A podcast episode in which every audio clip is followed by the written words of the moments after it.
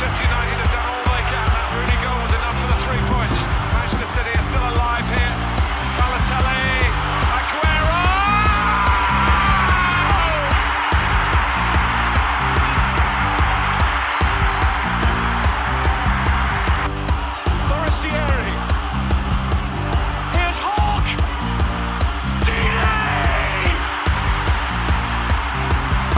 wunderschönen guten Tag und herzlich willkommen zu Radio England. Mein Name ist Leon Kaminski. Und meiner Robin Held. Und man muss direkt dazu sagen, das finde ich einfach, es ist Sonntagabend und wir haben einen wahnsinnig denkwürdigen Sonntag hinter uns. Der Samstag war auch schon nicht schlecht, aber der Sonntag in der Premier League, über den wird man noch ganz, ganz lange sprechen. Kurzer Überblick für euch. Wir haben zwei absolute Super Derbys bei uns heute in der Folge und dazu noch ein echtes Wahnsinnsspiel mit Liverpool und Brighton dabei. Also ihr könnt richtig gespannt sein. Ich habe irgendwie richtig Lust. Äh, ich glaube, dir geht es da ähnlich, habe ich gerade schon rausgehört in unserem Vorgespräch. Ähm, und ich würde sagen, wir starten noch einfach ganz chronologisch beim ersten Derby an diesem Wochenende. Es war auch das allererste Spiel, und zwar das berüchtigte Nord London Derby zwischen Arsenal und Tottenham, die beiden ewigen Rivalen, die sich im Moment auch wieder streiten um Champions League Plätze zumindest mal. Manche würden auch sagen, Arsenal will vielleicht sogar ein bisschen mehr dieses Jahr, aber sei es drum. Es war ein richtig großes Spiel, eben bei den Gunners zu Hause. Und ähm, ja, vor allem die Roten Londons durften nachher sehr, sehr erfreut sein. Absolut. Erstmal, wie cool ist das Wochenende bitte, wenn wir wieder einen normalen Premier League-Betrieb haben. Ich weiß nicht, wie es dir geht, aber es hat mein Wochenende so aufgewertet und dann noch mit dem Line-Up, mit den Partien einfach irre. Und äh, das erste Derby war ja auch direkt ein Megaspiel. Erster gegen Dritter, Arsenal gegen Tottenham. Und du hast es schon gesagt, am Ende war die Freude eher bei den Arsenal-Fans. Doch wir fangen wie immer chronologisch vorne bei der Startelf an, denn da müssen wir auch ein bisschen drüber quatschen. Vor allem auf Tottenham-Seite. Wir hatten letztes Mal, als Tottenham gespielt hat, die Son-Thematik aufgemacht. Er saß draußen, kam rein, macht drei Tore weil wir haben jetzt eben Konkurrenzkampf auf dieser Zehner- bzw. Halbflügelposition bei den Spurs, diesmal Richarlison und Son und keinen Kuluszewski, weil er verletzt leider passen musste. Und wir haben vielleicht noch ganz interessant bei Tottenham mit Eric Dyer nicht nur einen, den wir hier äh, zuletzt öfters gelobt haben, sondern auch jemanden, der für England zweimal in Folge in der Startelf stand. Also wirklich ein ganz steiler Sprung im Verhältnis zum, zur letzten Saison, wirklich unter Conte absolut gesetzt. Und ja, andere Seite können wir kurz machen. Oedegaard wieder drin, für Fabio Vera, der ja zuletzt auch wirklich bestechend gespielt hat. Eine super Personalsituation. Gerade hinten Saliba, Gabriel, Zinchenko, White. Das ist eine Viererkette, die spielt sich jetzt richtig gut ein und dann war eigentlich alles beschert für ein Megaspiel und wir haben, glaube ich, auch ein richtig gutes gesehen. Ja, also ich war auf jeden Fall sehr zufrieden mit dem Spiel, was ich da Samstagmittag schon direkt sehen durfte. Und es ging ja auch schon richtig gut los. Ne? Also die erste Halbzeit war ja schon so umkämpft. Beide Teams hatten sich was vorgenommen und vor allem Arsenal fand ich eben sehr gut, vor allem mit Ball. Ähm, offensiv haben sie da echt was abgeliefert, wollten direkt auch das Spiel in die gegnerische Hälfte verlagern, wollten irgendwie gar nicht erst ein spannendes ähm, Spiel aufkommen lassen im Sinne vom Schlagabtausch.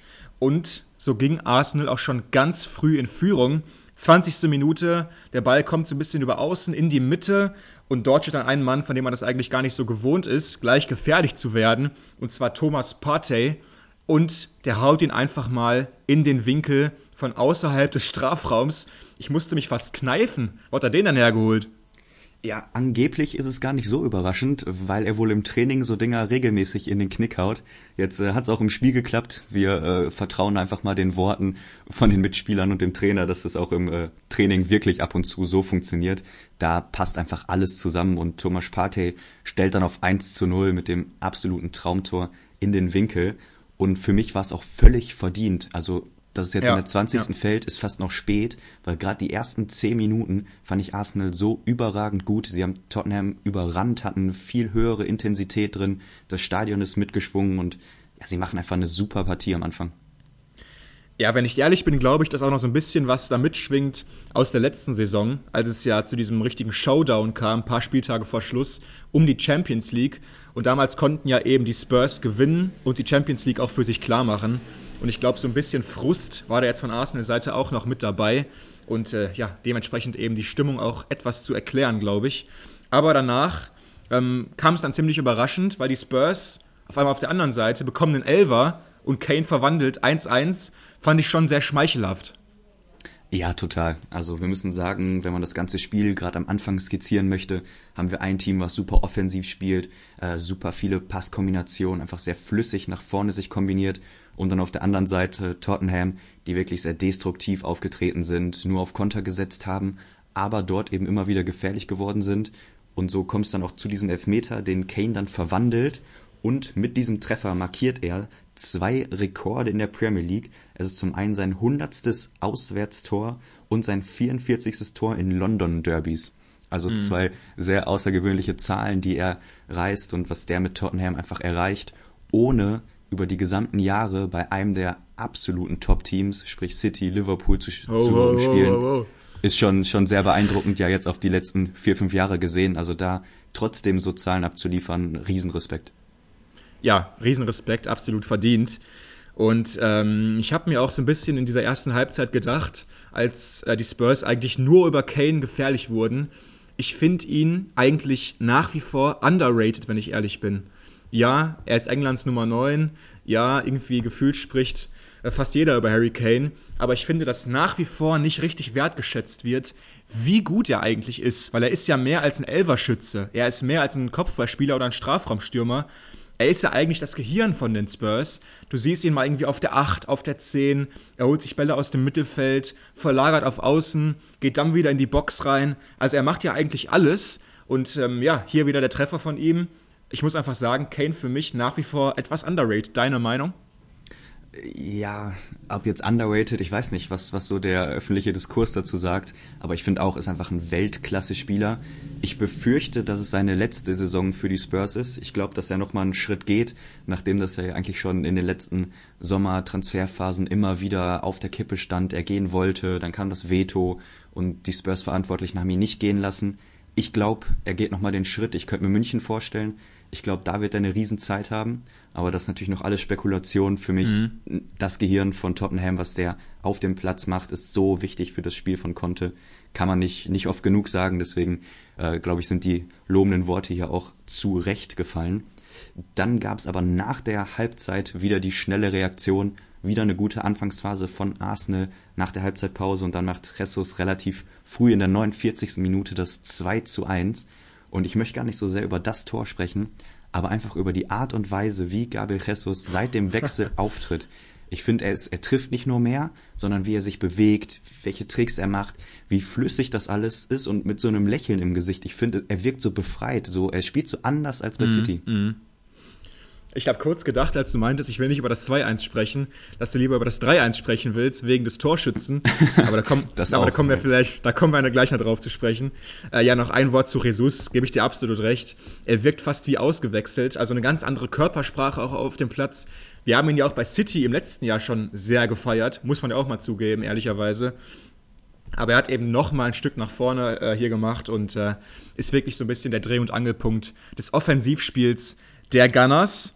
Aber bevor wir jetzt zu deinem geliebten Granit Xhaka kommen, ähm, kommen wir für mich eigentlich zum spielentscheidenden Moment. Und zwar schreiben wir jetzt die 62. Minute. Und ähm, ja, Emerson Royal mit einer ziemlich dummen Aktion, die ihm einen Platzverweis einbringt. Und das Spiel war für mich jetzt eigentlich gelaufen. Ich muss sagen, ich fand äh, nicht, dass, die, äh, ja, dass der Platzverweis hier dringend notwendig war. Im Sinne auch des Spiels, muss ich sagen, hätte ich ihn noch draufgelassen, weil es war klar, das Spiel ist gelaufen. Zwei jetzt hinten mit zehn Mann, die Spurs kommen nicht mehr zurück. Also für mich war es keine rote Karte. Ähm, vielleicht kurz zur Situation für die, die es nicht ganz äh, vor Augen haben oder noch nicht gesehen haben. Relativ wenig Tempo eigentlich in der Aktion und dann tritt eben Emerson Royal mit offener Sohle gegen den Knöchel. Sieht natürlich wieder im Standbild extrem bescheiden aus für den äh, Spurs-Spieler. Aber ich finde, wenn du die ganze Aktion siehst, das ganze Spiel, es war jetzt mhm. nicht super hitzig. Die Aktion war mit wenig Tempo. Es gab keine langfristige Verletzung, wenn ich mich nicht ja. täusche. Und dann das Spiel so auseinanderzunehmen, finde ich falsch. Also nicht nur aufgrund des Spielverlaufs, sondern auch aufgrund der Aktion. Aber ja. so war es dann eben und ganz ehrlich, danach hat dann nur noch Arsenal gespielt und ja, die Spurs dann noch in Unterzahl mit diesem tiefstehenden, mit der tiefstehenden Taktik, da kommst du einfach nicht mehr nach vorne. Ja, dann kam eben auch ganz schnell das 3-1. Aber ich will mit dir noch über eine andere Sache sprechen. Und zwar gab es jetzt eine ziemlich große Kritik für Antonio Conte für seine Wechsel in der 70. Spielminute, wo er dann äh, ja eigentlich mehrere Stützen seines ganzen Spiels runtergenommen hat. Son, Richarlison, Perisic. Und es wurde quasi so wiedergegeben, als ob er jetzt aufgegeben hätte nach 70 Minuten. Ich muss sagen, mir ging es fast so ähnlich beim Zuschauen. Das sind nicht die Wechsel, die ich mir wünsche von einem Trainer, der jetzt wirklich versucht, noch einen Punkt irgendwie aus diesem Spiel rauszuholen. Er hat schon weitergedacht an die Champions League wahrscheinlich. Da wartet jetzt auch ein schwieriger Gegner auf sie unter der Woche. Aber trotzdem in einem Nord-London Derby war das für mich nicht das richtige Zeichen. Ja, also ich, ich bin ein bisschen hin und her gerissen. Ich verstehe natürlich, wie man als Fan vorm Fernseher sitzt und dann wechselt dein Trainer im Derby, wo es eigentlich noch möglich ist zu gewinnen, die vier vielleicht besten Spieler aus. Das ist schon bitter. Aber ganz ehrlich, also Arsenal in der Form, so wie das Spiel gelaufen ist, ich habe auch nicht mehr dran geglaubt und dann ein bisschen mehr Zweikampfstärke reinzubringen mit einem Besuma, mit einem Sanchez, ist jetzt auch nicht so verkehrt und ja, am Ende haben sie auch nicht richtig auf den Sack bekommen, kam aber eben auch nicht mehr zurück. Vielleicht muss er sich die Frage gefallen lassen, aber ich mhm. sehe es jetzt nicht ganz so kritisch. Was sagst du zu dem Vorwurf, dass äh, Antonio Conte generell ein zu defensiver, zu negativer Trainer nach wie vor ist bei den Spurs? Weil man muss sagen, er hat sie eben stabilisiert. Das ist die eine Seite der Medaille. Aber auf der anderen Seite gibt es dann eben solche Kritikpunkte bei ihm ganz klar, dass er einfach in solchen Momenten dann nicht genug versucht, das Ruder nochmal rumzureißen. Das finde ich absolut. Was siehst du da so dran an dieser Kritik? Also ich finde generell ist die Herangehensweise natürlich sehr defensiv, aber ich würde das pauschal definitiv nicht verurteilen, gerade wenn wir uns den Kader angucken, der nun mal nicht mit der absoluten Topspitze in der Premier League mithalten kann. Natürlich hast du sensationelle Einzelspieler mit Kane und Son, aber du spielst eben auch Dreier-Fünferkette, du spielst mit dem Defensivbollwerk auf der Sechs, Bentancur und Heuberg. Also du kannst einfach nicht erwarten, dass da der ganz große Hurra-Fußball gespielt wird. Und am Ende sprechen die Ergebnisse für ihn. Sie spielen bisher eine Top-Saison. Sie haben eine Siegermentalität auf dem Platz. Und auch wenn solche Wechsel jetzt ihm auch negativ ausgelegt werden können, denke ich, er macht einen Riesenjob und er passt gut dahin. Und Trainer und Mannschaft wirken, finde ich, so als Einheit. Und ihm dann jetzt vorzuwerfen, dass er nicht den schönsten Fußball der Welt spielt, finde ich immer schwierig. Ja, Top-Saison würde ich, glaube ich, nicht ganz mit, mitgehen. Ähm, auf jeden Fall sind sie voll im Soll, wenn du mich fragen würdest, Platz 3. Aber äh, ja, sie sind eben nicht gerade da, wo gerade Arsenal ist. Die spielen für mich wirklich eine Top-Saison. Aber auf jeden Fall konnte, hat sich stabilisiert und ähm, ja, vielleicht ist es ja was in der Zukunft, wenn sie noch ein bisschen offensiver werden können, ein bisschen kreativer auch in den Abläufen, dass es dann nochmal echt einen, einen richtigen Leistungsschub gibt. Auf der anderen Seite, die Gunners grüßen nach wie vor von der Spitze, vom ersten Tabellenplatz. Acht Spiele, 21 Punkte. Von diesen acht Spielen eben sieben gewonnen. Äh, eben eine, eine Top-Ausbeute. Was sagen wir zu ihnen? Wie ist das jetzt zu bewerten? Meinst du, sie können wirklich mithalten mit City auf Sicht? Puh, also Langzeitprognosen, da sehen wir meistens nicht ganz so gut aus. Aber Stand jetzt, ja. Also bisher, wir sind jetzt auch nicht gerade erst in die Saison gestartet. Wir schreiben den neunten Spieltag und bis jetzt müssen sie sich wirklich wenig nur vorwerfen lassen. Trotzdem sehe ich City stärker, aber Außenseiterchancen gibt es und mhm. allein, dass wir darüber sprechen, zeigt einfach, dass Arsenal viel, viel weiter ist als die letzten Jahre. Ich denke, das ist gar keine Frage. Ich glaube, es wird lange ein Zweikampf, aber wenn ich mich jetzt festlegen müsste, würde ich weiter mit City gehen. Aber das äh, können wir dann gerne zu gegebener Zeit nochmal bequatschen. Ich würde nochmal gern über eine Personalie sprechen, die jetzt extrem viel Lob von allen Seiten bekommt. Es geht um den jungen Innenverteidiger der Gunners, um Saliba, der nach seiner unglaublich erfolgreichen Zeit bei Marseille jetzt auch bei Arsenal dort anknüpfen kann. Ähm, hat bei Marseille 50 Spiele gemacht, ist dort so ein bisschen gereift und jetzt eben mit 21 Jahren 2001er Jahrgang neben mhm. Gabriel, der wichtige Mann hinten, wie stark siehst du ihn? Ist er für dich schon einer der Top-Verteidiger in der Premier League? Boah, bei diesen Einordnungen, da tue ich mich immer noch so ein bisschen schwer. Ähm, top würde ich noch nicht sagen, im Sinne von irgendwie Top 5 oder so. Aber ja, es ist absolut wert, dass man über ihn spricht. Weil vor der Saison hätte ihm, glaube ich, niemand zugetraut, dass er jetzt wirklich der Stamm-Innenverteidiger bei einem Arsenal ist, das gerade auf Platz 1 steht. Und er hat dann eben auch geschafft, dass zum Beispiel Ben White auf Außen ausweichen muss. Ne? Wir dachten ja vielleicht alle, okay, jetzt spielt White ein paar Spiele auf Außen und dann kommt er wieder rein in die Mitte für vielleicht Saliba. Aber nein, Es ist eher so, wenn einer aufpassen muss auf seinem Platz, dann ist es White, dass er nicht außen verdrängt wird noch. Und ähm, ja, muss ich auch schon sagen, sehr schlau einfach von Arsenal, diesen damals extrem jungen Kerl aus Saint-Etienne damals geholt zu haben. Ja, auch für eine stattliche Summe von 30 Millionen. Also sehr mutig auf jeden Fall gewesen. Aber ähm, jetzt zahlt es sich aus, ne? Ja, total. Also ich finde in seiner aktuellen Form, man kann ja immer über das jetzige sprechen, da gehört er für mich schon zu den Top 6, 7 Innenverteidigern in der Premier League. Er ist unfassbar schnell, hat jetzt auch gegen Tottenham sich wirklich nichts zu Schulden kommen lassen und hat damit gezeigt, dass er nicht nur gegen die kleineren Clubs, sondern auch gegen Kane, Son und Richarlison eben bestehen kann. Und wenn er so weitermacht, ich meine, er ist 21, sind da, finde ich, nicht viele Grenzen gesetzt. Ja, da kann man echt nur zustimmen. Und ähm, jetzt habe ich gerade schon so ein bisschen meine Überleitung überlegt, aber ich muss sagen, ich finde einfach, wir sollten überhaupt keine Zeit verlieren, weil ihr merkt es vielleicht schon, wir rattern hier gerade so durch wie so ein Schnellzug. Es gibt einfach manche Spieltage, wo wir, wo wir einfach nicht genug Zeit haben für alles. Und deswegen springen wir eben jetzt schon zum zweiten Spiel, weil wir eben wissen, dass es nachher noch richtig, richtig furios ist. Und ich würde sagen, das letzte Spiel heute ist nachher das Manchester Derby, das wir natürlich alle besprechen wollen. Aber jetzt kommen wir zum zweiten Spiel und wir bleiben beim FC Liverpool. Die hatten nämlich Brighton zu Gast. Eine wahnsinnig spannende Paarung, wie ich finde. Das Spiel am Samstagnachmittag. Brighton, neuer Trainer, erstes Ligaspiel mit De Serbi an der Seitenlinie. Und Liverpool, man kann schon fast sagen, gerade mit einer gewissen Delle, manche sagen vielleicht auch Krise. Und deswegen verlieren auf jeden Fall verboten für Jürgen Klopp. Und jetzt war eben auch die Frage, was kann man von Brighton erwarten unter dem neuen Trainer? Ja, ein ganz spannende Vorzeichen bei dem Match. Du sagst es schon, äh, die Brighton-Geschichte haben wir, glaube ich, in den letzten Wochen hier ganz gut dokumentiert. Und eben auf der anderen Seite das, was vielleicht noch zu kurz kommt, diese wirkliche Krise, ich würde es auch so aussprechen, von Liverpool. Sie haben es zweimal gewonnen diese Saison und auch jetzt zu Hause war es nicht ganz rund. Wir können ja mal ein bisschen auf Ursachenforschung gehen, mhm. vielleicht bei der Aufstellung anfangen. Da ist ganz interessant, in der vorderen Dreierreihe ist so aus diesen glorreichen Zeiten der letzten Saison nur noch Salah übrig.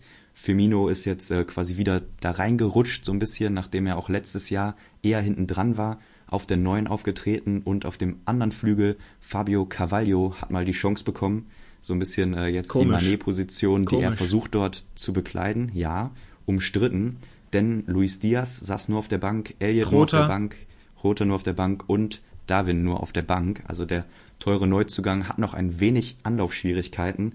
Und auch sonst müssen wir sagen, natürlich Thiago, Fabinho, Henderson, Van Dijk, Trent, Alexander Arnold, das ist schon Qualität. Aber irgendwie, es, es läuft nicht so richtig und diese erste Elf findet sich einfach nicht.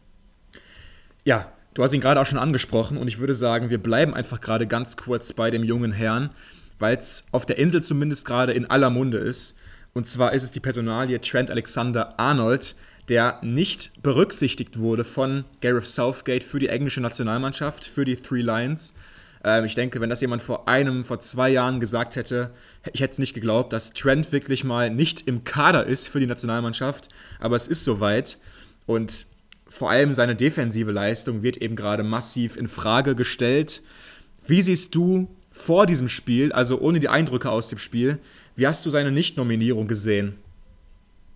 Ich kann es nicht richtig nachvollziehen. Also für mich ist er auch nicht unumstritten Stammspieler im England-Kader.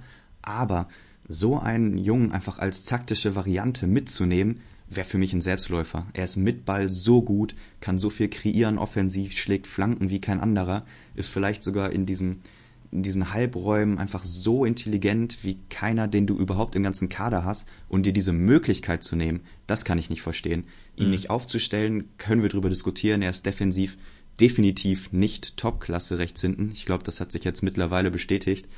Aber was er einfach sonst an Impact mitbringen kann, du kannst ihn im Zweifel auch auf die Acht stellen und ich glaube, genau. das wird sehr gut funktionieren. Ähm, deswegen, ich kann die Nicht-Nominierung nicht verstehen. Aber die Kritikpunkte, da müssen wir einfach drüber reden.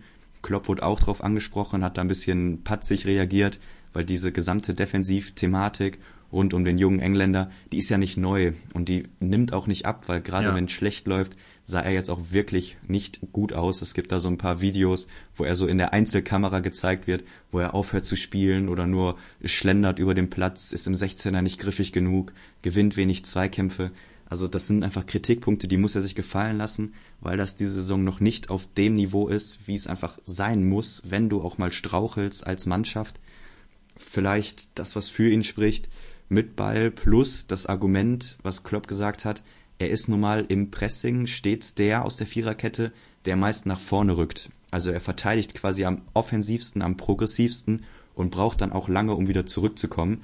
Bedeutet, wenn man sich nur Einzelszenen anschauen würde, dann ist es logisch, dass er auch mal hinterherläuft oder nicht da ist, mhm. weil jetzt die Argumentationsweise von Klopp. Dagegenhalten muss man natürlich, die Szenen, die immer wieder gezeigt werden, sind ja die, wo er da war und das dann eben schlecht macht. Also ich finde, da kann man ihn nicht ganz rausnehmen und da hat er nur mal Schwächen. Trotzdem super Spieler, super Talent, ist auch erst 23 Jahre alt. Für mich ein Weltklasse-Rechtsverteidiger, nur im Moment, ja, defensiv einfach sehr unglücklich. Ja, stimme ich dir fast in allen Punkten zu. Äh, manche haben ja auch gesagt, wenn England zum Beispiel irgendwie mal hinten liegen sollte in einem ganz wichtigen Spiel bei der WM, dann willst du eigentlich einen Trend auf der 8 gerne haben, ne? Weil die Flanken, die er zum Beispiel für Kane reinschlagen kann, die Halbfeldflanken, die willst du eben genau haben. Du willst ihn nicht für sein Defensivverhalten haben, aber offensiv, seinen rechten Fuß, den willst du immer dabei haben. Deswegen, ich glaube auch irgendwie nach wie vor, dass er noch reinkommt äh, in die England-Nationalmannschaft für die WM. Aber ähm, ja, war schon irgendwie ein großer Call von Gareth Southgate. Und ähm, ja, Cavaglio hast du gerade auch schon angesprochen, finde ich sehr komisch von Jürgen Klopp. Er ist gerade unter Druck, man kann es nicht anders sagen. Und dann Fabio Cavaglio vorne auf links zu stellen, wenn du draußen einen Diaz oder Jota sitzen hast, finde ich unverständlich. Und ich würde sagen, wir gehen dann auch mal rein ins Spiel, weil viele Dinge kann man ja auch wirklich noch anhand des Spiels eben noch besser erklären. Und wir starten auch direkt damit. Brighton, was für eine Anfangsphase. Ich war so geflasht, ich konnte es einfach nicht glauben. Man muss so weit gehen und sagen, Brighton hat Liverpool aus dem eigenen Stadion geschossen die ersten 30 Minuten. Ja, und sie führen dann auch völlig verdient nach 18 Minuten schon 2 zu 0. Ich glaube, allein in dem Abschnitt hatten sie auch Chancen, drei, vier Tore zu machen. Also wirklich furios, wie die nach vorne gespielt haben, haben Liverpool keine Platz zum Atmen gegeben.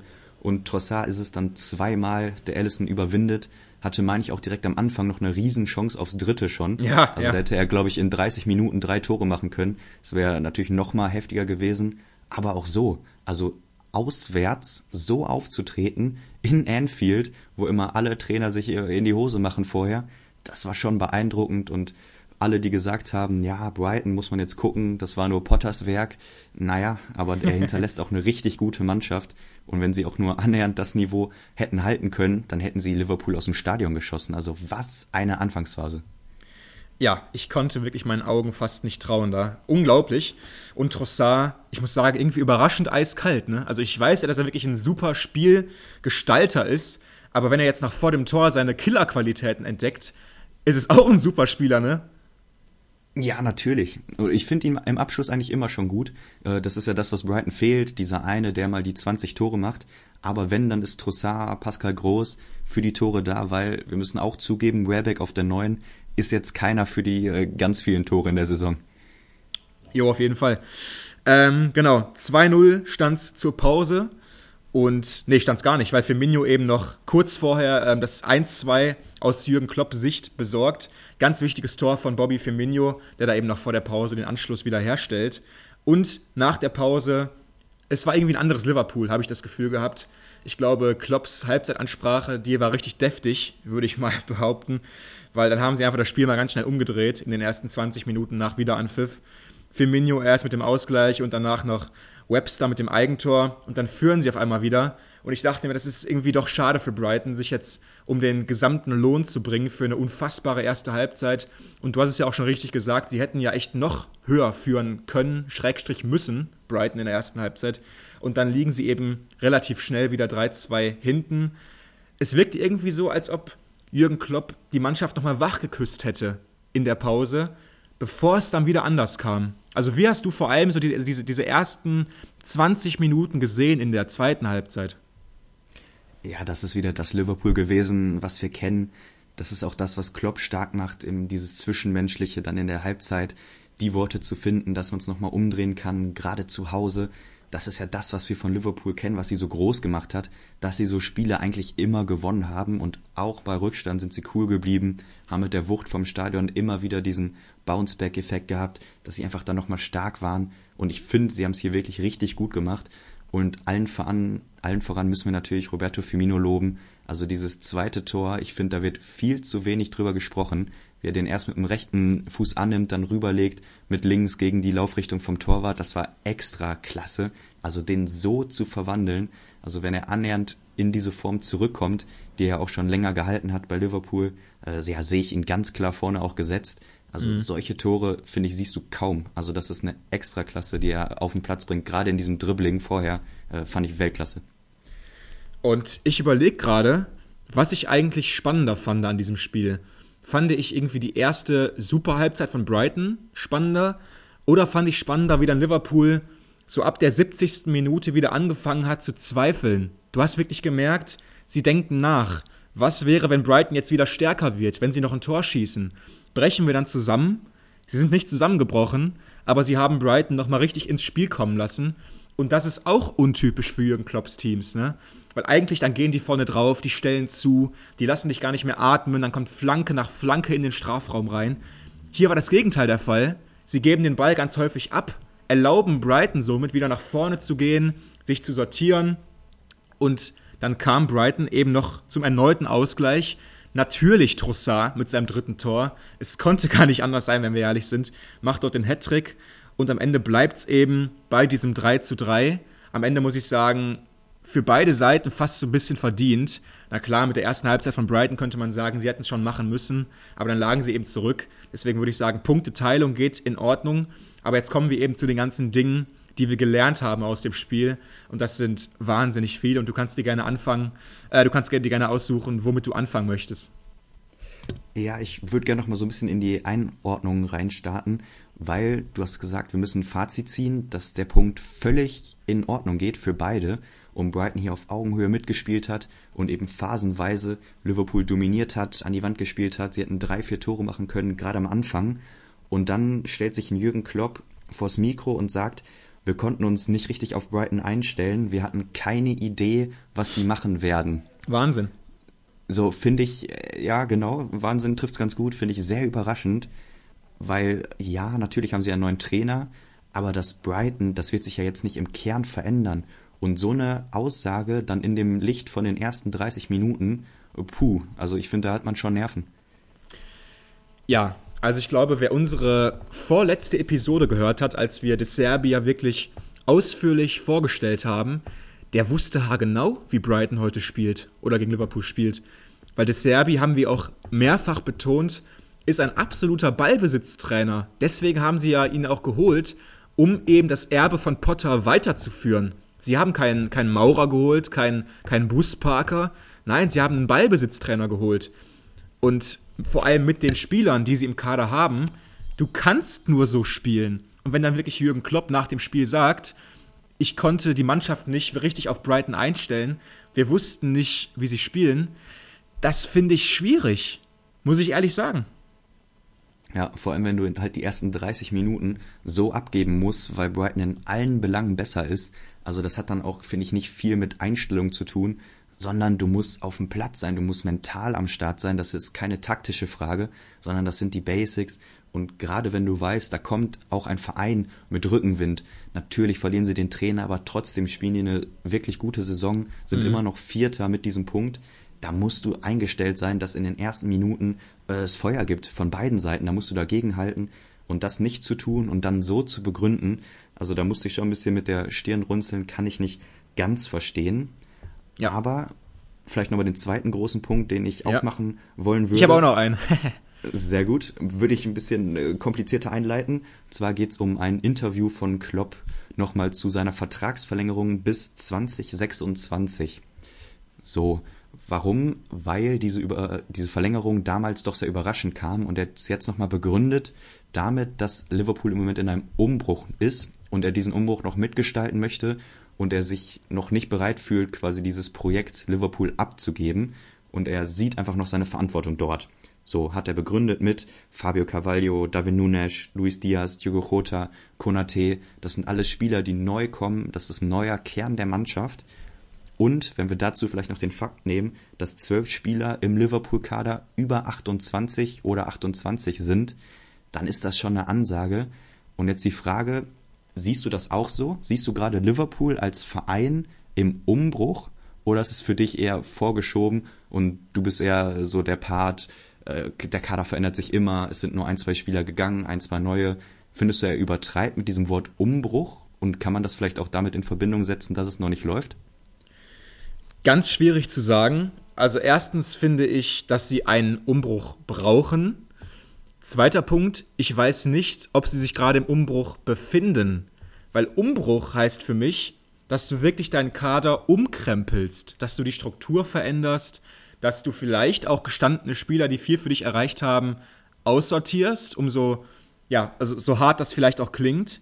Und das tun sie eben nicht. Weil wir haben es jetzt ja hier auch gesehen, ähm, zum Beispiel Henderson, ähm, von dem wird erwartet, dass er deine Mannschaft antreibt. Ich mag Henderson mehr als die meisten, das weißt du haargenau.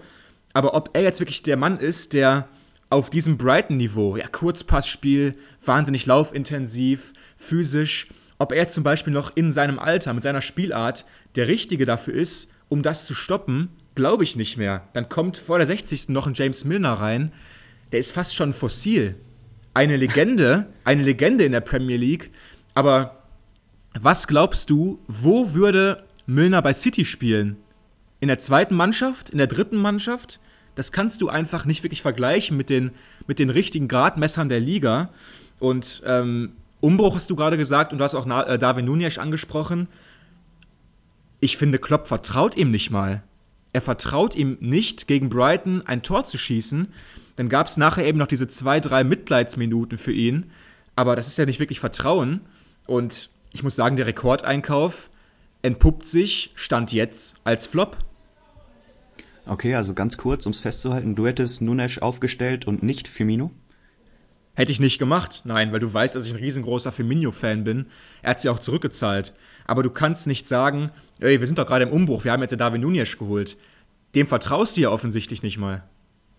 Ja, gut, aber ist ein Prozess. Also ich finde, das muss man ihm dann auch zugestehen, dass man hier vielleicht erstmal ein, zwei Wochen oder auch Monate noch braucht, bis der so richtig zündet. Trotzdem muss man sagen, dass die Taktik, die Aufstellung und die Schlüsselspieler ja gleich geblieben sind. Also du hast deinen absoluten Topstar vorne immer noch mit Mohamed Salah.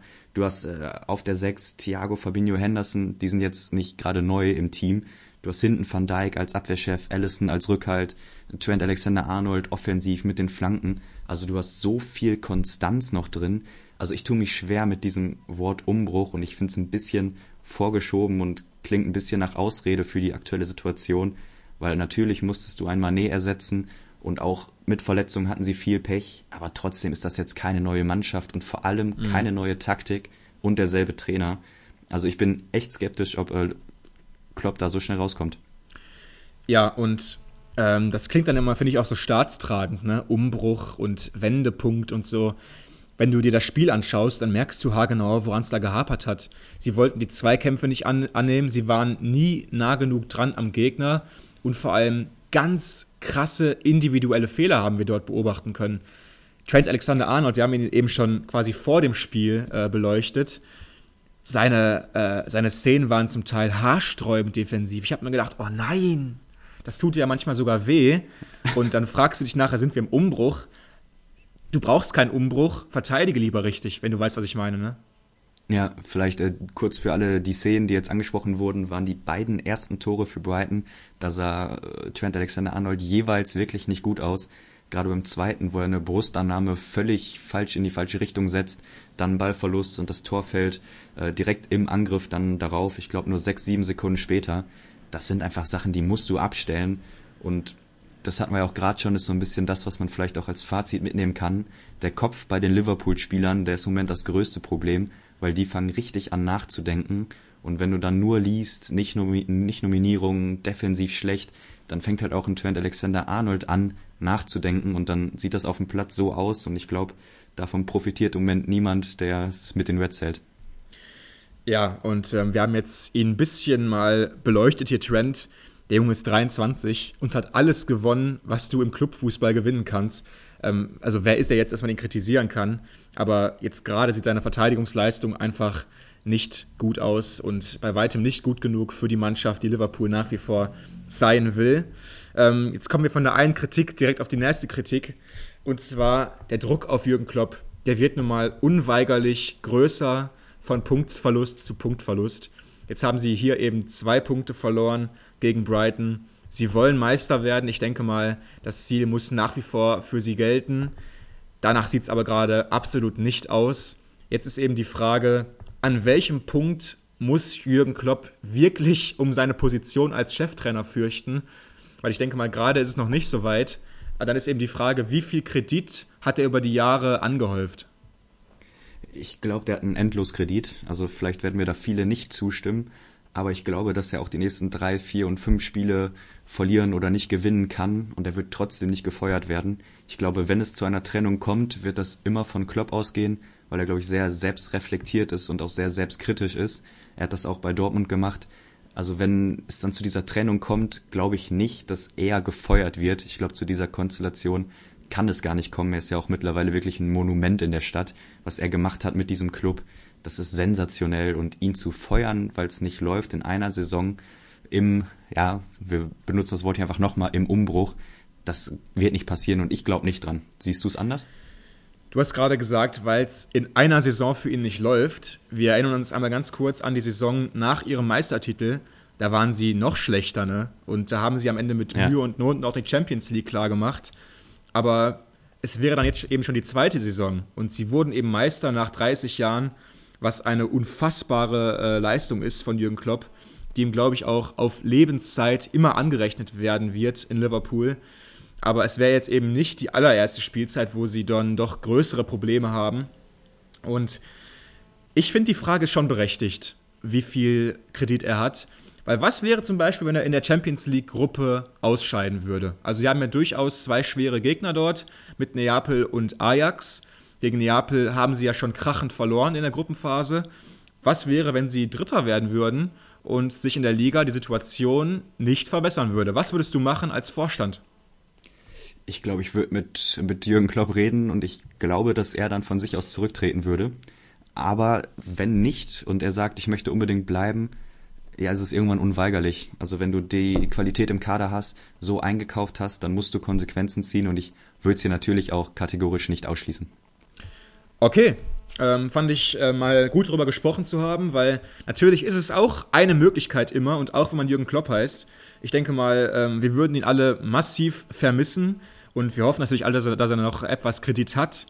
Aber ich denke mal, wir sind uns alle einig, er muss sich und vor allem auch die Leistung seiner Mannschaft massiv steigern. Und damit sind wir auch schon angekommen bei unserem Grande Finale. Und zwar sind wir jetzt beim zweiten Derby an diesem Wochenende und in unserer Folge. Und es war das Manchester Derby. Man City hatte United zu Gast. Und ich habe mich richtig gefreut. Endlich mal ein richtiges Derby mit zwei Teams auf Augenhöhe. Habe ich geglaubt zumindest. Und dann kam irgendwie alles anders, ne? Ja, am Ende sprechen wir über ein sehr denkwürdiges Manchester Derby mit mhm. neun Toren, die am Ende auf der Anzeigetafel aufgetaucht sind. Also ein ganz verrücktes Spiel. Aber auch hier, wie immer, erst einmal der Blick auf die Aufstellung, weil das hat mich ein bisschen ins Grübeln gebracht. Wir haben bei City nämlich zwei sehr, sehr spannende Personalien, die eben nicht in der Startelf stehen. Und das ist einmal Ruben Diaz, der wohl halb geschont, halb rausrotiert wurde. Keine eindeutige Verletzung und Rodri, der wiederum verletzt fehlt, aber mhm. dadurch eben, weil auch Kevin Phillips nicht zur Verfügung steht wegen einer OP an der Schulter, haben wir wieder mal dieses Mittelfeld ohne Sechser. Und ich glaube, da werden Erinnerungen wach an vor, ich weiß nicht, drei, vier Jahren, wo sich Pep ja auch so sehr offen vercoacht hat im Champions League Halbfinale, wo er eben ohne Sechser spielt, oder vielleicht war es auch das Finale, würde ich mich jetzt nicht festlegen. Auf Finale jeden Fall eben Chelsea. Dieses, genau, genau, das Problem ohne Sechser, das ist bekannt und eigentlich möchte City das auf keinen Fall und vor allem nicht im Derby, wo du ein zweikampfintensives Spiel erwartest. Deswegen waren das schon zwei Vorzeichen, wo ich sagen musste, puh, ob das jetzt mit Akanji, Ake und Gündogan auf der Sechs jetzt so phänomenal wird hinten, ich war echt skeptisch. Ich nicht. ich kann es schon mal ehrlich jetzt einfach sagen. Also, Akanji spielt überragend. Seit seinem Wechsel, da stimmst du mir sicherlich zu. Und 100 Prozent. Ich habe einfach Vertrauen in Gündogan auf der 6, weil ich glaube, dass Gündogan auch ein Sechser ist. Er kann einfach überall spielen. Er kann auf der 6 spielen, auf der 8 spielen, auf der 10 spielen, auf der 9 spielen. Es macht ihm einfach nichts aus. Und was vor allem viele Leute immer unterschätzen, De Bruyne und Silva, die arbeiten auch nach hinten. Im Gegensatz zu vielen, ich sag mal, offensiv orientierten Achtern. Die sind zwar brillant am Ball und Weltklasse in der gegnerischen Box, aber die machen eben auch die harten Meter nach hinten. Ich habe einen Silva heute mal zurücksprinten sehen, 50 Meter. Das macht er. Und deswegen können die sich auch so eine Dreierreihe leisten. Ähm, ich war dann doch eher mal wieder überrascht bei der United-Aufstellung. Auf der Doppel-6 haben wir nämlich die Herren Eriksen und McTominay äh, gesehen. Und ähm, ich kann mal ganz kurz ausholen. Ähm, letztens hat ja Aston Villa gespielt gegen Man City. Ja, Villa, haha. Und das Spiel ging 1-1 aus. Also hatte Villa nur ein Tor kassiert in 90 Minuten gegen Man City, was schon mal an sich eine gute Leistung ist. Und ich habe mich danach gefragt, wie sie das gemacht haben, weil Villa jetzt nicht unbedingt die defensiv stärkste Mannschaft der ganzen Welt ist. Und der Matchplan von Steven Gerrard war ziemlich einfach. Sie haben das Mittelfeld einfach massiv gefüllt. Am Ende standen nämlich vier zentrale Mittelfeldspieler auf dem Platz und City kam einfach nicht durch diese Mittelfeldreihe durch. Und heute, vor allem auch nach dem Spiel, habe ich mir gedacht, das war viel zu einfach für ähm, City, einfach durchzupreschen durchs Mittelfeld, weil eben Eriksen und McTominay überhaupt keine gute Figur gemacht haben für mich. Würdest du das jetzt an den Personalien festmachen oder an der Formation? An beidem. Also ich bin nach wie vor nicht davon überzeugt, dass Eriksen ein Sechser ist. Anders als zum Beispiel in De Bruyne macht er für mich eben zu wenige sehr harte Meter. Und McTominay, das kennen wir alle seit fünf Jahren. Ne? Also im Rahmen seiner Möglichkeiten ist er ein sehr ehrlicher, ein sehr guter Spieler. Aber ob er jetzt da irgendwie mithalten kann, weiß ich nicht. Und deswegen musste nochmal häufig auch ähm, ja, Qualität durch Quantität wegmachen. Das war eben auch Gerards Gameplan. Und deswegen einfach mal mehr Beine ins Mittelfeld. Aber sie haben ja auch noch einen Casemiro draußen gehabt, ne? Genau, das ist natürlich einer, den viele in der Startelf auch vermutet haben, aber dort weiterhin die Wasserstandsmeldung, dass er mit äh, Ronaldo noch auf der Bank Platz nehmen muss. Er wird nicht eingesetzt und anscheinend sind Eriksen und McTominay da im Moment noch einen Schritt weiter vorne.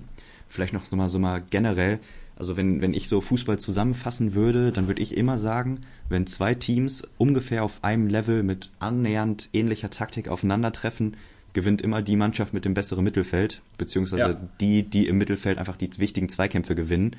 Und sich dann anzuschauen, dass City eben ohne Sechser spielt, deswegen meine doch sehr pessimistischen Gedanken. Mhm. Aber es war eben nicht so. Es waren nicht zwei Teams auf einem Level und es waren vor allem nicht zwei Teams mit ähnlicher Spielherangehensweise. Wir hatten ja bei City so eine massive Kontrolle und bei United einfach ein so tiefes Stehen, dass dieser Rodri-Effekt, der sonst meistens in den Defensiv-Zweikämpfen wichtig ist, der war gar nicht gebraucht, weil es diese Momente gar nicht gab. Also das vielleicht einmal vorneweg, ähm, gab einfach keine Mittelfeld-Zweikämpfe. Da gebe ich dir vollkommen recht. Also wie sich vor allem United hat vorführen lassen in diesen ersten 10, 15 Minuten, das werde ich, glaube ich, mein Leben nicht mehr vergessen. Du kannst mich auf meinem Sterbebett fragen. Damals 222 Manchester Derby, Uniteds Mittelfeld, wie war das? Es war einfach nicht vorhanden. Was hast du geglaubt, als du das gesehen hast? Ich konnte es nicht glauben. Ja, ich musste leider auch Samstagabend Gladbach gucken und es hat mich sehr, sehr daran erinnert. Einfach ein Totalausfall. Also äh, United hat da das Gladbach wieder gespiegelt. Sie waren im keinem Zweikampf da, sie wurden so überrollt. Ich finde, es, es geht dann auch gar nicht um irgendwelche taktischen Sachen, ob du in Mittel, im Mittelfeld jetzt einer oder zwei mehr bist oder weniger, sondern es war so dermaßen chancenlos, dass du über Laufeinsatz, über, weiß ich nicht, sprechen musst. Aber sie waren einfach nicht mal wettbewerbsfähig. Also ich fand das so heftig am Anfang. Wir hatten Minute drei, diese Dreifachchance. Nach acht Minuten fällt das erste Tor. Nach 18 Minuten trifft Gündogan per Freischuss den Pfosten. Und ich habe mir nicht mal alle guten Chancen aufgeschrieben. Also es war einfach so heftig. Also ich kann es ehrlich gesagt nicht so richtig glauben. Ja, ich wollte auch mitschreiben, aber hat einfach keinen Sinn gemacht. Ja. Und ähm, ja, ich würde sagen, wir legen ich weiß gar nicht, sollen wir das alles besprechen? Das macht keinen Sinn. Ne? Also wir sagen einfach, United wirklich desolat hinten, ähm, überhaupt keine Gegenwehr. Vorne eben die ominöse City-Offensivreihe mit Grealish, Haaland und Foden. Grealish Ich habe dir ja vor dem Spiel schon gesagt, dass ich mich einfach freue, dass Jack heute seine, seine Minuten bekommt. Und hat mich nicht enttäuscht. Dich glaube ich auch nicht, ne? Nein, er hat ein sehr gutes Spiel gemacht, wie alle drei vorne. Also ich finde einfach diese drei Charaktere, Foden, Haaland und Grealish, die alle auf dem Platz zu sehen, ist einfach witzig, Geil. weil ich glaube, jeder auf, auf seine Weise doch auch einen sehr speziellen Charakter hat. Aber sie funktionieren einfach gut zusammen mit De Bruyne dahinter. Also die werden einfach top in Szene gesetzt und auch ein Grealish ist kaum abgefallen, auch wenn man am Ende natürlich eher über die anderen beiden Herren in der Dreierreihe reden muss. Jo, äh, Foden eröffnet eben den Torreigen in der achten Minute, also unter zehn Minuten hat es nur gedauert, bis da eben ähm, ja, die Null weg war auf der Anzeigetafel und danach war es dann einfach ein Schützenfest. Am Ende eben sowohl Foden als auch Haaland mit Hattricks. 4-0 stand es in der Pause und es war ja eigentlich nur noch die Frage, ähm, wie hoch es nachher wirklich ausgeht, weil wir kennen ja auch schon aus der Vergangenheit, dass dieses United-Team gerne mal auseinanderfällt. Ne? Also ich weiß noch, ähm, schon ein paar Jahre her, da gab es mal ein 1 zu 6 bei den Spurs oder zu Hause gegen die Spurs. Da war noch Mourinho der Spurs-Trainer, das weiß ich noch. Ähm, letztes Jahr oder vor zwei Jahren gab es ja auch richtig, richtig fette Klatschen gegen Liverpool, auch gegen City. Und ähm, ja, woran liegt das? Sind sie charakterlich schwach oder können sie es einfach nicht besser, um es mal provokant zu fragen? Puh, also sowas pauschal zu beantworten ist natürlich nicht möglich. Fakt ist aber, dass sie in dieser ersten Halbzeit schon auseinandergefallen sind. Also da 4-0 hinten zu liegen und das nur in Anführungsstrichen mit vier Toren, das kannst du in einem Derby nicht erklären. Es gibt Fans, die fiebern ein halbes Jahr auf dieses Spiel hin, ja, machen dann die nicht ganz so weite Auswärtsreise und dann stellst du dich da ins Stadion in den Auswärtsblock und musst dir das angucken, 45 Minuten lang also das ist einfach nicht vertretbar. Es gab keinen, der mal dazwischen gesenzt hat, man Zeichen gesetzt hat. Es gab keinen guten offensiven Angriff. Man hat sich einfach vorführen lassen. Ich mhm. habe hier noch 30. Minute, habe ich mir kurz Notizen gemacht. Sechs Abschlüsse in einer Minute, wo es wirklich nach Scheibenschießen aussah. Also das war irre. Und so aufzutreten, ich kann es nicht richtig erklären. Ich glaube, sowas verselbstständigt sich dann irgendwann, wenn du einfach gar nicht ins, ins Spiel kommst. Ja, aber am Ende ist es eine Charakterfrage. Also ich finde, da kannst ja, du nicht ja, es ja. auf die Taktik schieben oder den Trainer, sondern da sind Charaktere gefragt und die fehlten gerade im Mittelfeld in meinen Augen doch sehr. Man kommt einfach immer wieder bei dem Charakter raus. Man kann sich wirklich im Kreis drehen über Jahre, man kann nach Erklärungen suchen, aber am Ende ist man irgendwie fast so wie so ein, wie so ein Roy Keane. Du redest einfach immer wieder über Charakter, über Persönlichkeiten und nach wie vor, da gibt es einfach einen großen Mangel bei United. Auf der anderen Seite, jetzt haben wir eben viel über die, über die United-Seite äh, gesprochen. Wie unfair gut ist denn bitte City? Also alleine dieses eine Tor. Ich will echt nur über dieses eine Tor sprechen. Ähm, United mal ein bisschen weiter aufgerückt in die gegnerische Hälfte. City darf kontern, natürlich liebend gerne angenommen. Grealish trägt den Ball nach vorne, spielt auf äh, De Bruyne, der ist so halb rechts und keine Überraschung, ne? De Bruyne mit dem Ball rein auf Haaland, der am zweiten Pfosten perfekt steht und einschiebt. Aber dieser Ball von De Bruyne, was ist das? Ist das Magie? Wie kannst du das erklären? Das ist wirklich der perfekte Ball in diesem Sport. Den kannst du A nicht verteidigen, B, der ist super für den Linksfuß und C, sieht rattenscharf aus. Ja, sehr, sehr schöne Worte gewählt. Nee, ist einfach sensationell. Für mich ist das so der typische De Bruyne-Ball. Also er spielt den wirklich 10, 15 Mal die Saison und dann fällt auch immer das Tor. Und das macht eben kein anderer auch nur einmal in der Saison. Das finde ich so stark, weil aus diesem Halbraum, aus dieser Position eigentlich da flankst du nicht. Und wenn, dann sind die immer zu hoch, zu lang. So dieses Timing zu finden und dann auch zwischen Innenverteidiger und Torwart diese Lücke anzuspielen, das ist sensationell und ich glaube, wir werden genau dieses Tor so in diesem Ablauf noch mehrmals diese Saison sehen, weil das, was die beiden zusammen machen, was sie auch für ein Verständnis aufgebaut haben, ist einfach super gut. Ich hätte vielleicht sogar eher ein anderes Tor rausgenommen, äh, eins von den Kombinationstoren, wo Foden am Ende trifft. Äh, das ja, ist für ja. mich sensationell. Oder der Konter, wo, wo Haaland und Foden am Ende zwei gegen sechs spielen. Einfach ja, Haaland, genau, Haaland einfach schneller ist auf Außen, legt quer, Foden trifft. Es war einfach unfair, was sie vorne gemacht haben sensationell. Ja, war echt unfair. Und wir haben uns auch ganz kurz vorher besprochen, wie wir das jetzt einordnen. Ob wir jetzt wieder die ganzen Rekorde runter, runterrattern, De Bruyne, Vorlagen, Haaland, Tore und so weiter, Hattricks, bla bla bla. Ähm, ich will nur ganz kurz sagen, wenn man jetzt gerade so sich die Statistiken anschaut, ähm, der Liga, was Vorlagen und Tore angeht, Da ist auf äh, 1 bei den Toren Erling Haaland mit, mit äh, 14. Platz 2 hat halb so viele Tore wie er, Harry Kane mit 7. Vorlagenstatistik, De Bruyne mit 8. Platz 2 hat halb so viele wie Kevin De Bruyne, nämlich 4. Also du merkst, die beiden sind einfach ja, ein anderes Niveau als der Rest. Kann man echt so sagen, ne? Ich finde auch, die Zahlen drücken das fast besser aus, als wenn man jetzt hier wieder mit Superlativen um sich wirft. Aber wenn du als Haaland acht Spiele machst und du triffst 14 Mal und du machst jetzt im dritten Spiel aufeinander einen Hattrick, was es noch nie in der Premier League Geschichte gegeben hat, ja, da müssen wir nicht viel drüber reden, ob das ein guter Einkauf war oder was da alles gut läuft. Das ist einfach sensationell und ich finde, ihn tut er auch als Charakter gut. Also diese Sachen, wenn er mal umgegrätscht wird, wie er wieder aufsteht, nach vorne sprintet, wie er die Konter organisiert und auch redet dabei. Also es gefällt mir echt top, auch was er so in diesem Team nochmal so als mentale Stütze mitbringt. Einfach sensationell.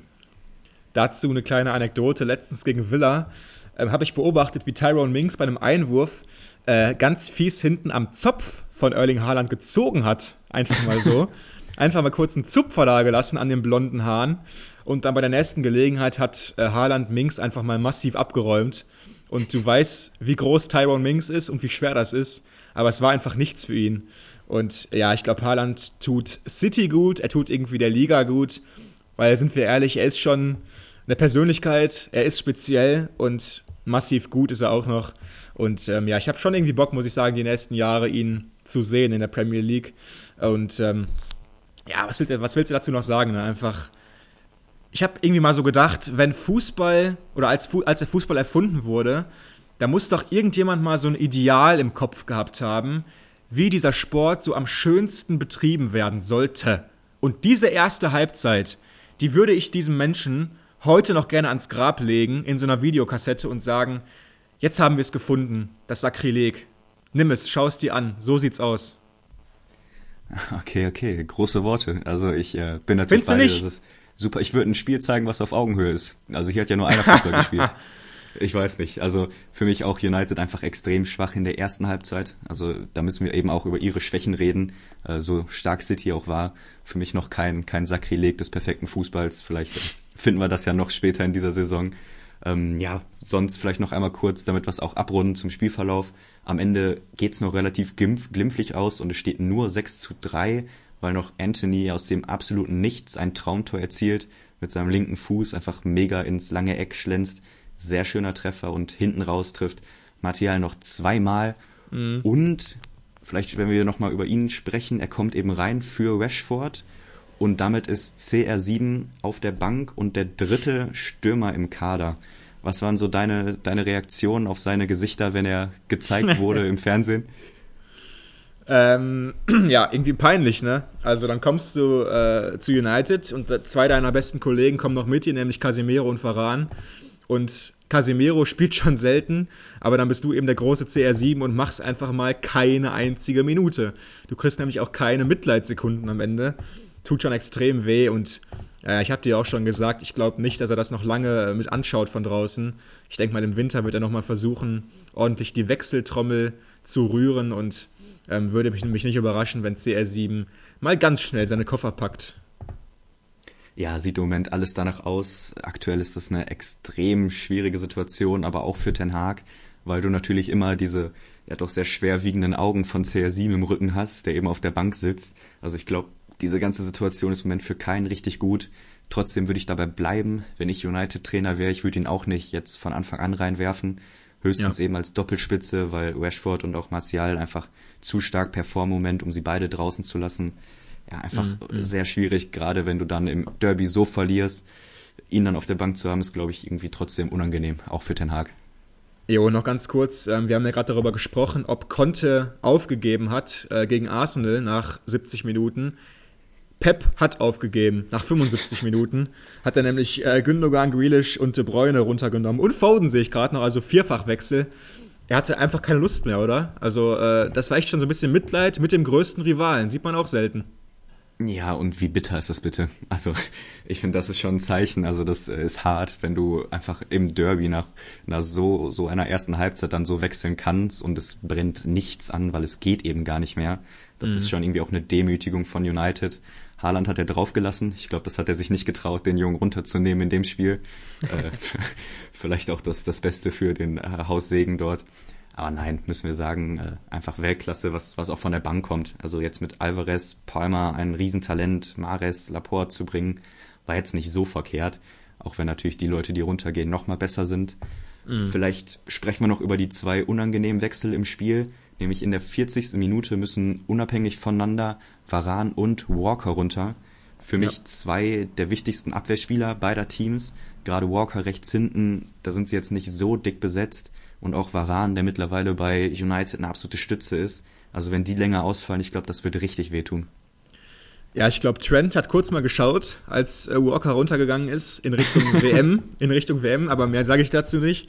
Nee, wäre halt schon bitter äh, für Walker vor allem, weil ich glaube, der hat richtig Bock auf die WM. Ähm, vielleicht seine letzte große Chance, ähm, was zu holen mit England, weil der ist auch schon nicht mehr der Allerjüngste und er ist gerade auch einfach in, in Topform.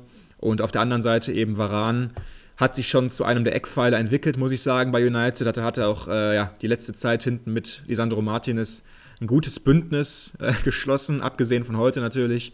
Und wäre schon sehr bitter für Ten Hag, wenn er dann doch wieder auf den großen Maguire zurückgreifen muss, der übrigens gerade verletzt ist. Den haben wir heute gar nicht erwähnt. Maguire hat sich leider, leider verletzt. Ähm, ich glaube, ihr habt ja auch alle gesehen, wie Maguire äh, die Länderspielpause verbracht hat. Hat sich da einen schönen Bock mal wieder geleistet. Hm, willst du noch was zu ihm sagen?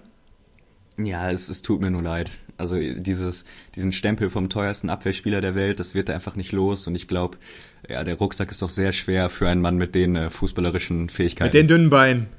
Ja, leider, leider, leider war. Aber wer weiß, vielleicht äh, wird er jetzt nochmal wichtig für United. Ist ja, äh, ja trotzdem auch einer, der schon gute Spiele gemacht hat und vielleicht kommt er wieder so ein bisschen in die alte Form und dann kann, glaube ich, auch er zusammen mit Martinez funktionieren. Ich glaube, wir sehen eher die Wiederauferstehung des großen Victor Lindelöf oder vielleicht auch die Einerkette mit Lisandro Martinez.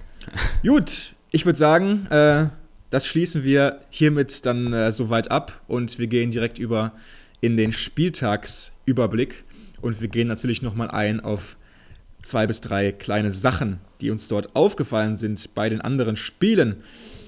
Und zwar, äh, der FC Arsenal eröffnet den Spieltag und schlägt Tottenham mit 3 zu 1. Wir hatten es im Programm. Liverpool und Brighton trennen sich 3 zu 3. Liverpool mittlerweile auf Platz 9 abgerutscht.